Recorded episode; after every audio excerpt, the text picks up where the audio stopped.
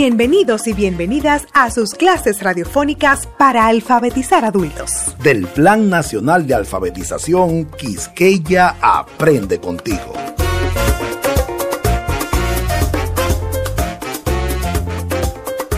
Hola, apreciados alumnos y alumnas del programa de alfabetización Quisqueya Aprende contigo. Contentos de estar una vez más con ustedes. Profesor, ¿y usted cómo está? Muy bien. ¿Y ustedes cómo están? Estamos felices de recibirlos una vez más y compartir con ustedes el pan de la enseñanza. Profesora, ¿y usted qué tal? Muy bien. Gracias, profesor. Bueno, la verdad, con un antojo. ¿Un antojo? Cuidado con usted, profesora. Déjese de cuentos, profesor un antojo de comer en algún momento un locrio de arenque con unas habichuelitas guisadas, mm. ensalada verde y, un aguacate. Ay, ñeñe, usted no pide nada. Vamos al repaso de la clase pasada. Mm, nos comunicamos y organizamos para vivir mejor.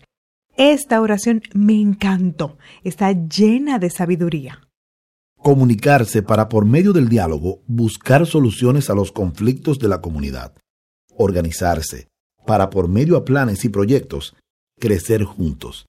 Comunidad significa juntos, pertenecer todos a un mismo grupo, empujar todos en una misma dirección. Eso es comunidad. La comunidad, atendiendo a sus necesidades, debe crear sus propias organizaciones, como ya lo hemos dicho. Si usted vive en un pueblo con playa, lo más natural es que usted pertenezca al grupo que cuida la playa o a la asociación de pescadores de la zona. Pero si usted vive en la montaña, posiblemente usted pertenezca a la Organización de Protección de los Bosques y Ríos, que usted forme parte de alguna institución agraria. Los comunitarios o comunes, porque viven en comunidad, pueden organizar grupos culturales y artísticos para su desarrollo grupal y personal. Un buen ejemplo, la provincia de La Vega se ha destacado por tener varias organizaciones o grupos que representan sus comunidades en el carnaval más alegre del Cibao. Así pueden organizar grupos de música, pintura, teatro, literatura, para ir formando los futuros valores de la comunidad. También se pueden organizar grupos de carácter económico, como cooperativas, centros de almacenamiento y semillas, asociaciones ganaderas, asociaciones de criadores de pollos, asociación de artesanos, siempre procurando el crecimiento y la protección de la comunidad y de sus habitantes. En la clase pasada conocimos los sonidos ga, go, gu, gua y leímos y escribimos muchas palabras con el fin de dominar estas nuevas letras. Por ejemplo, gato, ganga, gota, gobierno, goma, gusano, gusto, guagua, guano. Hicimos varios ejercicios para reafirmar que teníamos dominio sobre los sonidos ga, go, gu, gua. Por ejemplo, palabras para completar oraciones incompletas, palabras y frases cruzadas donde los sonidos ga, go, gu, gua eran claves para dar sentido a lo que se quería expresar. Como siempre, estos sonidos se pueden escribir en mayúscula o minúscula, dependiendo si son nombres propios, como Gustavo, Gómez, Gumercindo. Si están en el medio o al final de la oración, se escriben en minúscula. Tratamos en la clase pasada los refranes su sabiduría y enseñanza. Por ejemplo, cuando usted vea la barba de su vecino ardiendo, ponga la suya en remojo. Camarón que se duerme se lo lleva la corriente. Y por último, nunca van lejos los de adelante si los de atrás corren bien. Para finalizar este primer segmento de la clase, los vamos a dejar con una frase que a la profesora y a mí nos gustó mucho porque es muy potente. La comunicación es necesaria en la comunidad. Solo agregar otro refrán que dice, dicen que hablando la gente se entiende.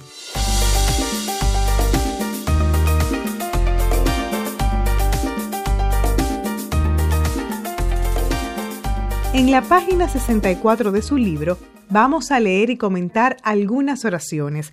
De paso vamos a observar las ilustraciones que aparecen. Si alguna palabra le parece desconocida o rara, o ustedes no la entienden bien, acérquense a su facilitador. Comencemos con la primera oración. Nos comunicamos para vivir mejor. Como lo hemos venido diciendo a lo largo de esta lección, la comunicación es fundamental para el buen funcionamiento de una comunidad. Dialogar, conversar un conflicto, que la población participe, es la mejor forma de solucionarlo. Cuando se conversa, las cosas están más claras. ¿Cuántas veces no hemos escuchado frases parecidas? Ven, vamos a conversar que ahí encontramos la solución. Otra, si me lo hubiese dicho antes, ya habría estado resuelto. O yo estoy seguro que conversando llegaremos a un acuerdo. Y las frases que invitan al diálogo son muchas más. Seguimos con la siguiente oración. Nos organizamos y buscamos el consenso con el diálogo. Aquí hay una palabra nueva, consenso, que quiere decir estar de acuerdo o conforme. Lo que significa esta frase es que quien no esté de acuerdo en una decisión se le explica por medio del diálogo para buscar consenso, es decir, que esa persona apoye la decisión que tomó la mayoría. Un dato que es muy importante. Si no hay organización, no puede haber consenso. Y sin el consenso de la colectividad, la comunidad no avanza en sus decisiones planes y proyectos. Por último, la tercera oración que me gusta mucho es, juntos resolvemos los problemas de la comunidad. Unidos podemos lograr más fácil los proyectos que nos propongamos. Cada quien tirando para su lado, como dicen popularmente, logrará muy poco o nada. He escuchado más de una vez las siguientes frases.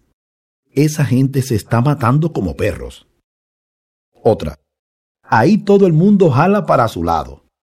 O, en ese grupo todo el mundo tiene una idea distinta.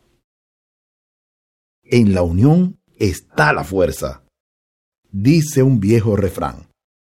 Y no es menos cierto. Ya lo dijo el emperador romano Julio César. Divides y vencerás. A veces en estas conversaciones no quedamos muy conforme porque la propuesta nuestra no fue aceptada o poco votada, pero no siempre será así. En algún momento nuestras propuestas serán aceptadas. Esto quiere decir, mis queridos alumnos, que debemos respetar y apoyar la decisión de la mayoría, del consenso, para que cuando sea aprobada nuestra propuesta, la comunidad también la apoye. Hay algunas técnicas para conversar en grupo que deben ser aceptadas por todos. Ahí les voy a dejar algunas, aunque hay muchas formas de hacerlo. En la reunión de una comunidad es importante definir los temas que se van a tratar ese día, leerlos en voz alta para estar seguro que todos están de acuerdo. Si alguien quiere proponer o quitar un tema, es el momento justo para hacerlo. Luego resultaría caprichoso o inapropiado. Se debe nombrar a un moderador, es decir, la persona que va a conducir la reunión exponiendo los temas y luego de ser debatidos llamando a la votación. La asamblea es soberana. Dicho de otra forma, la propuesta de mayor votación es la propuesta que se debe realizar. Se debe elegir además un secretario o secretaria quien escribirá todo lo que se trate en la reunión para fines de seguimiento y archivo, el documento que se escribe se llama acta de reunión o acta del día. Los temas tratados, fecha, lugar y hora de la reunión deben encabezar esta acta. Las personas que quieran opinar para enriquecer con sus ideas el tema deberán levantar la mano y esperar que le den el turno. Cuando le toque hablar, exponga su idea, sin gritar ni dirigirse a nadie en particular. Recordemos a Desmond Tutu. No tienes que gritar, solo debes mejorar tu idea. Al final, el moderador leerá los puntos tratados una vez para saber cuáles se aprobaron. Cuáles se dejaron para estudio y cuáles se dejaron fuera porque no hubo consenso. No hubo acuerdo sobre los mismos. Luego de esto, se levanta la reunión con un aplauso y saludándose entre los presentes, y todo el mundo vuelve a su casa. Sin chismear un poquito, sin un cafecito, un pancito con mantequilla, profe. Usted es muy seca. Uno se queda un ratito hablando de la familia, del conuco, de los animales, dándose consejo mientras se toma un cafecito y se come su pancito untado de mantequilla.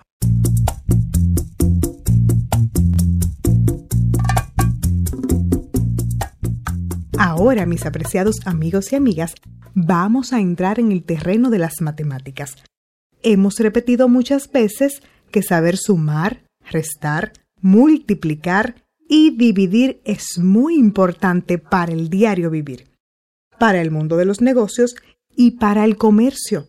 Por ejemplo, en una comunidad se sabe cuántas personas hay porque las contaron en el censo nacional. Lo mismo pasa con un país. Se sabe cuántas personas viven allí, la cantidad exacta de niños, niñas, jóvenes, hombres, mujeres, adultos mayores, porque los contaron. Y ahora vamos a contar y leer. Si necesitan ayuda, vayan donde el facilitador de su núcleo o donde un compañero o compañera que entienda mejor. ¡Ánimo! Comenzamos. 20. 20 más 1, 21. 20 más 2, 22. 20 más 3, 23. 20 más 4, 24. 20 más 5, 25. 20 más 6, 26. 20 más 7, 27. 20 más 8, 28. Y por último, 20 más 9, 29. En la página 66 de su libro vamos a leer los números como en el ejercicio anterior. ¿Recuerdan? Es muy fácil. 20 más 1, 21. Pero en 21, si se fijan, tenemos dos decenas y una unidad. Ante cualquier duda, pregunten a su facilitador en el núcleo. Vamos, que esto es pan comido. 20, 21, 22, 23, 24, 25, 26, 27, 28 y 29. El ejercicio es muy fácil. Vamos arriba de nuevo y leemos. 20 entonces vemos debajo de las palabras decena unidad. Ya lo hemos dicho. 20 son dos decenas. Por lo tanto, sobran cero unidad. Veamos otro ejemplo. El 23. Tenemos dos decenas y tres unidades. En total 23. Y así seguimos con el resto de los números hasta llegar a 29, que son dos decenas y nueve unidades. Si se fijan en el ejercicio, debajo de los números tenemos las palabras decena, unidad. De esa manera realizamos el ejercicio.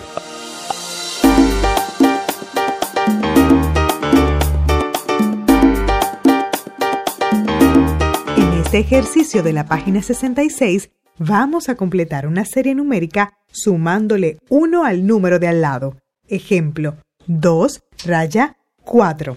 El número que falta entre el 2 y el 4 es el 3. Entonces, usted lo escribe sobre la raya y así sucesivamente vamos colocando el número que corresponda. No se me quejen que es un ejercicio sencillito. 2, raya, 4, raya, 6, raya, 8, raya, 10. 12, raya, 14, raya, 16, raya 17, raya 18, raya 20, raya 22, raya 24, raya 26, raya 28, raya 30, raya. En la página 67 de su libro Quisqueya Aprende Contigo, nos encontramos con una serie de bloques, como si fueran cajas pequeñas, unas encima de las otras. Debemos contarlas cuidadosamente y al lado de cada montoncito de cajas, escribir la cantidad exacta que hay. Las montañitas de cajas las puede contar con un compañero o compañera del núcleo. Vamos a contar. El primer montoncito de cajas tiene 10 cajitas, o sea, una decena. ¿Vieron qué fácil es? Vamos a seguir contando los otros grupos de cajitas. Vamos. En la misma página 67 hay un ejercicio para sumar, para practicar la suma. Por ejemplo, 10 más 2, 12. Y así usted sigue sumando el resto de las operaciones matemáticas. 10 más 2, 10 más 10, 22 más 3, 10 más 5, 10 más 6, 24 más 4.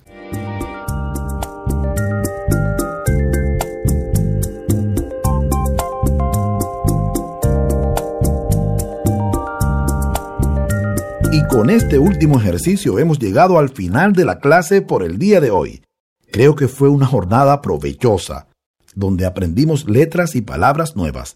Reafirmamos nuestro conocimiento sobre la decena y la unidad. Seguimos sumando, dominando la suma para luego pasar a otro nivel de las matemáticas. Yo creo que terminamos bien, muy bien. Será hasta un próximo encuentro para seguir aprendiendo, para seguir avanzando. Recuerden cuidarse mucho, usar la mascarilla y mantener la distancia social para evitar los contagios. Adiós. Hasta luego.